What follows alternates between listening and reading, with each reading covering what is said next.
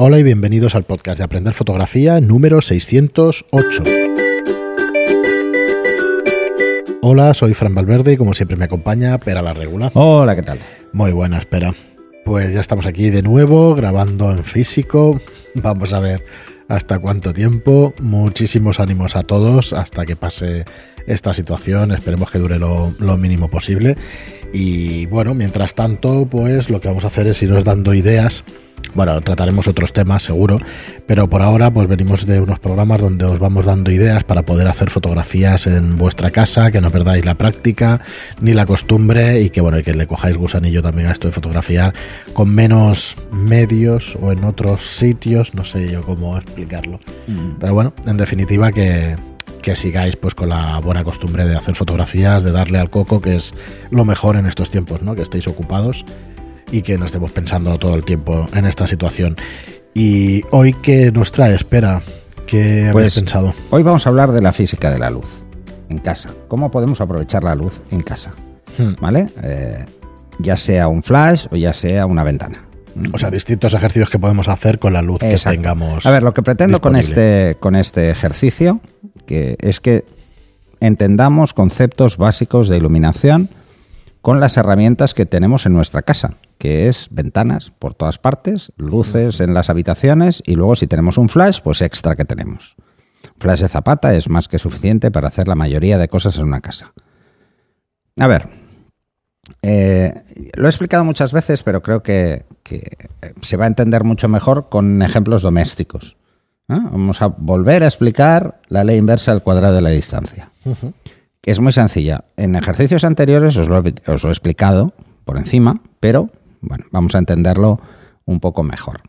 Si queremos hacer fotos en casa, tenemos que tener en cuenta que lo más importante va a ser la luz. ¿Mm? Y luego, una vez tengamos una luz suficiente, lo realmente importante va a ser la calidad de esa luz. Cómo de buena sea. ¿Mm? Si, por ejemplo, tenemos una luz que entra directamente por una ventana, podemos decir que tenemos una calidad alta de luz. Si la luz está rebotada en una pared del, bloque de al lado o cualquier cosa, o sea, estamos en la zona de sombra, vamos a tener una calidad de luz suave, porque va a estar rebotada por una superficie muy grande, pero que no va a ser tan buena. No nos va a permitir trabajar con una obturación muy alta. Nos va a costar mucho hacer buenas fotos, ¿eh? aunque la luz va a ser muy natural y muy suave. Nos obligará de todas formas a jugar con aperturas muy amplias, muy abiertas, ¿eh? el número F muy bajo. Eso tiene ventajas y tiene inconvenientes.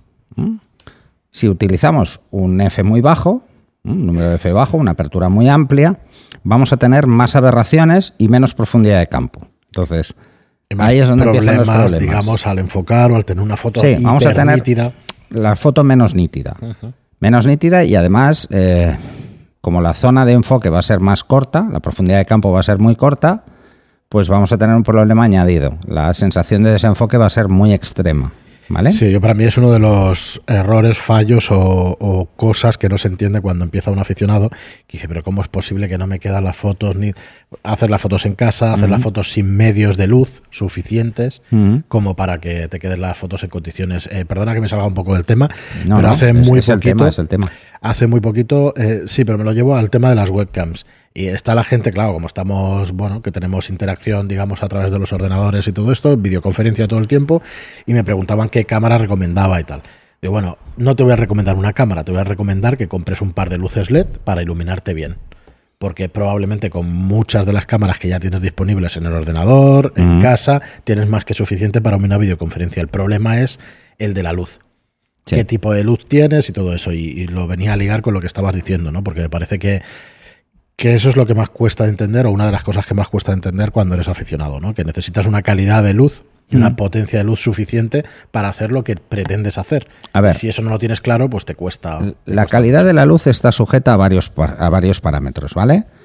Eh, puede ser, podemos tener una luz muy buena aparentemente, pero que no es suficiente para hacer buenas fotos. Por ejemplo, la de una bombilla de doméstica.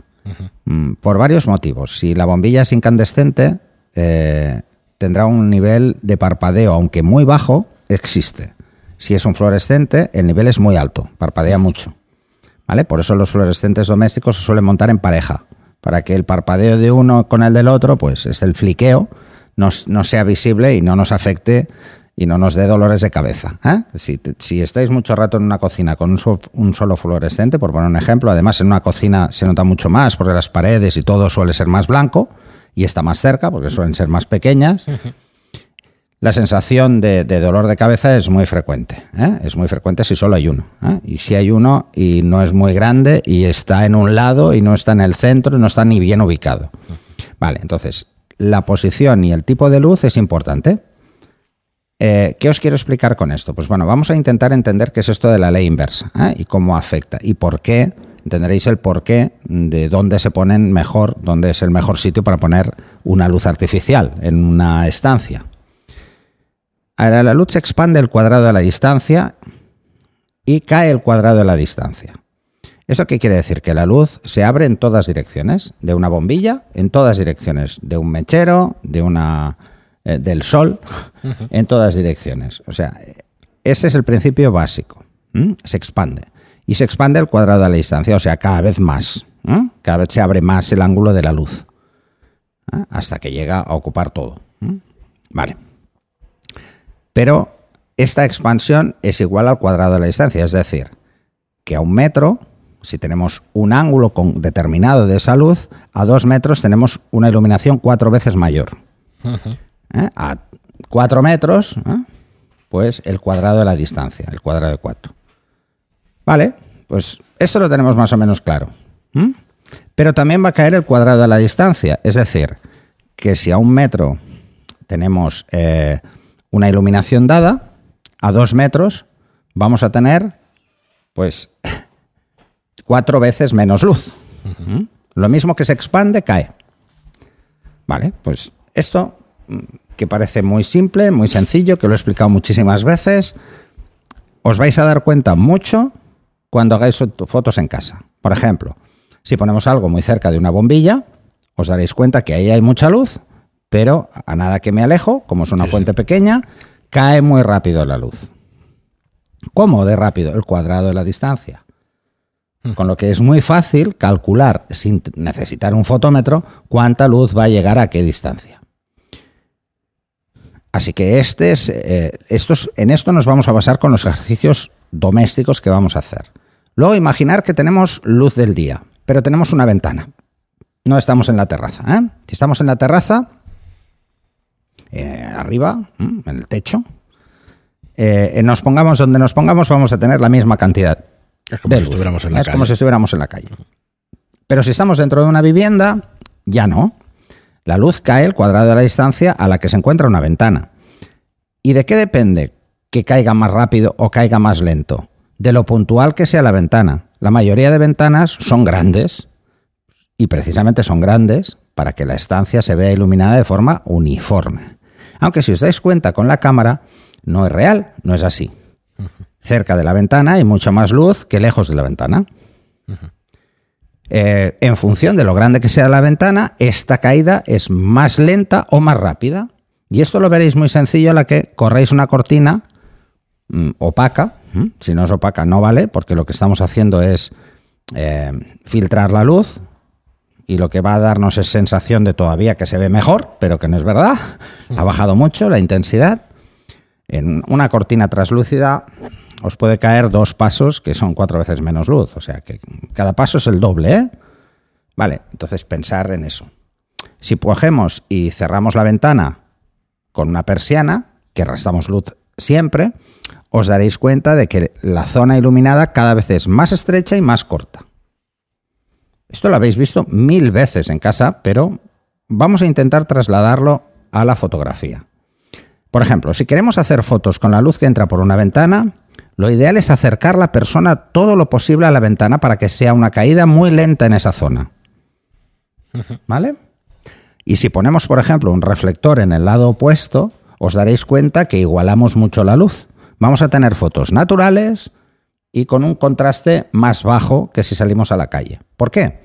Porque aunque la ventana eh, está entrando la luz por la ventana, y decimos, bueno, pues si, si, es el cuadrado de la distancia, es el sol también, ¿no? O sea, no, pero es que el espacio es muy grande. De hecho, nuestra ventana, que recibe luz, es proporcionalmente mucho más grande que el sol. porque está muy cerca del motivo. Digamos que se convierte en la fuente de luz la ventana. Exacto. si, la, si la luz entra de forma igual en toda la ventana, se convierte en una nueva fuente de luz. Claro. No es que emita la luz la ventana, es que se convierte en la, ¿vale? Estamos, estamos usando la luz que entra a través de la ventana. Y entonces esta se convierte en una fuente de luz grande. Si la persona está enganchada y es totalmente cristal, es totalmente transparente y el sol entra totalmente recto, no. No, porque el sol es igual de grande. Pero solo que esté ligeramente lateral y entre en la ventana de forma uniforme, os vais a dar cuenta de que dentro la caída es muy lenta muy, muy lenta. Si la luz, esto lo podéis ver, si la luz entra totalmente directo, veréis que toda la habitación está igual iluminada. ¿Mm? Porque aunque la fuente de luz es muy pequeña, que es el sol, proporcionalmente, porque está lejos, y la ventana es muy grande, está entrando directamente por la ventana. O sea, seguimos viendo la pequeña. ¿Mm? Si, por ejemplo, cogemos y ponemos una cortina, ya no. Una cortina translúcida ya no. Hemos convertido una fuente de luz puntual muy dura en una fuente de luz muy suave porque es muy grande y además, eh, porque lo que hace es repartir la luz, ¿eh? al poner esto, lo que hace es igualarla. Y, lo que tenemos es una caída del contraste tremenda. Este ejercicio, que aparentemente, eh, seguro que habéis hecho mil fotos así, pero ahora vamos a intentar buscarle el significado al por qué vamos a hacer este tipo de fotos o cuáles nos interesan más. Porque, a ver, si entendemos esto, vamos a entender la luz en cualquier situación. En cualquier, absolutamente. Y si luego cogemos un flash, lo vamos a entender todo muy claro. La única diferencia que hay entre esa luz y la luz de un flash es la duración. Una es continua y la otra es un destello. Es solo un instante. Entonces ahí es donde vamos a ver la diferencia.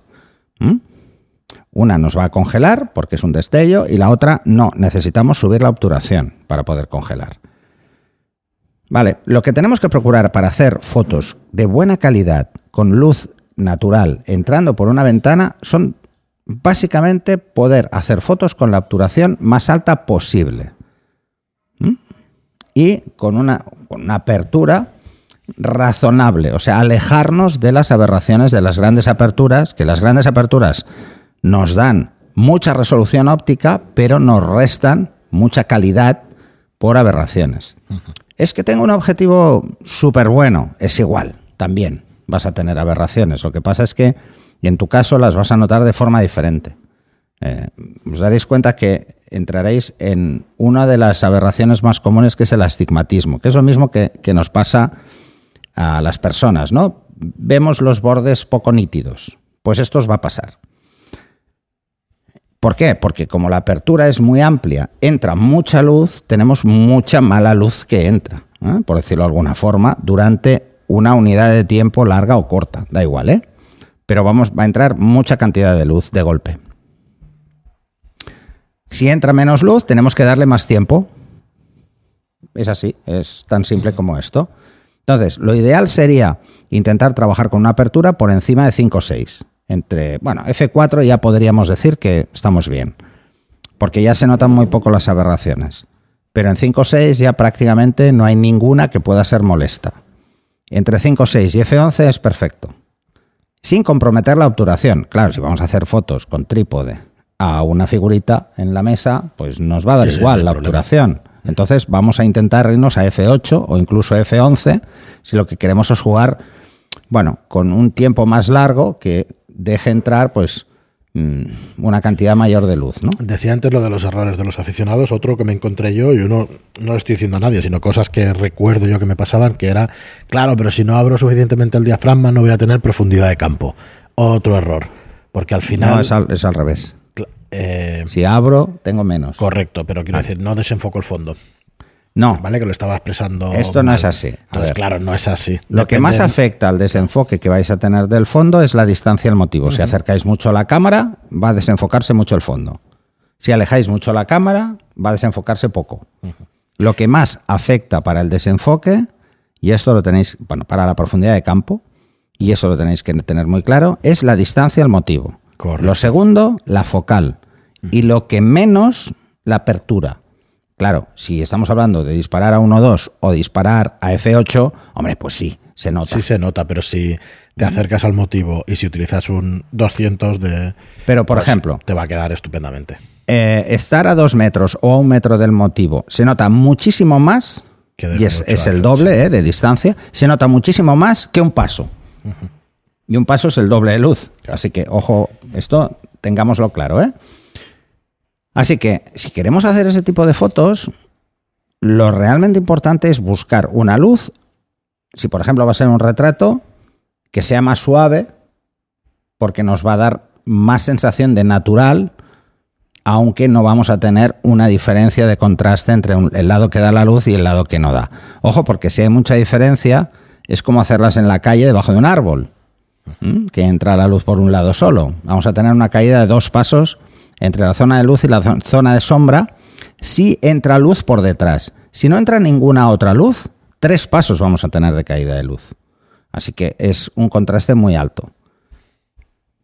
Eh, por ejemplo, si queréis hacer fotos eh, utilizando luz artificial, ya sea la luz de casa o... Bueno, pues aquí siento deciros que sin trípode va a ser imposible hacer ninguna foto. ¿Por qué?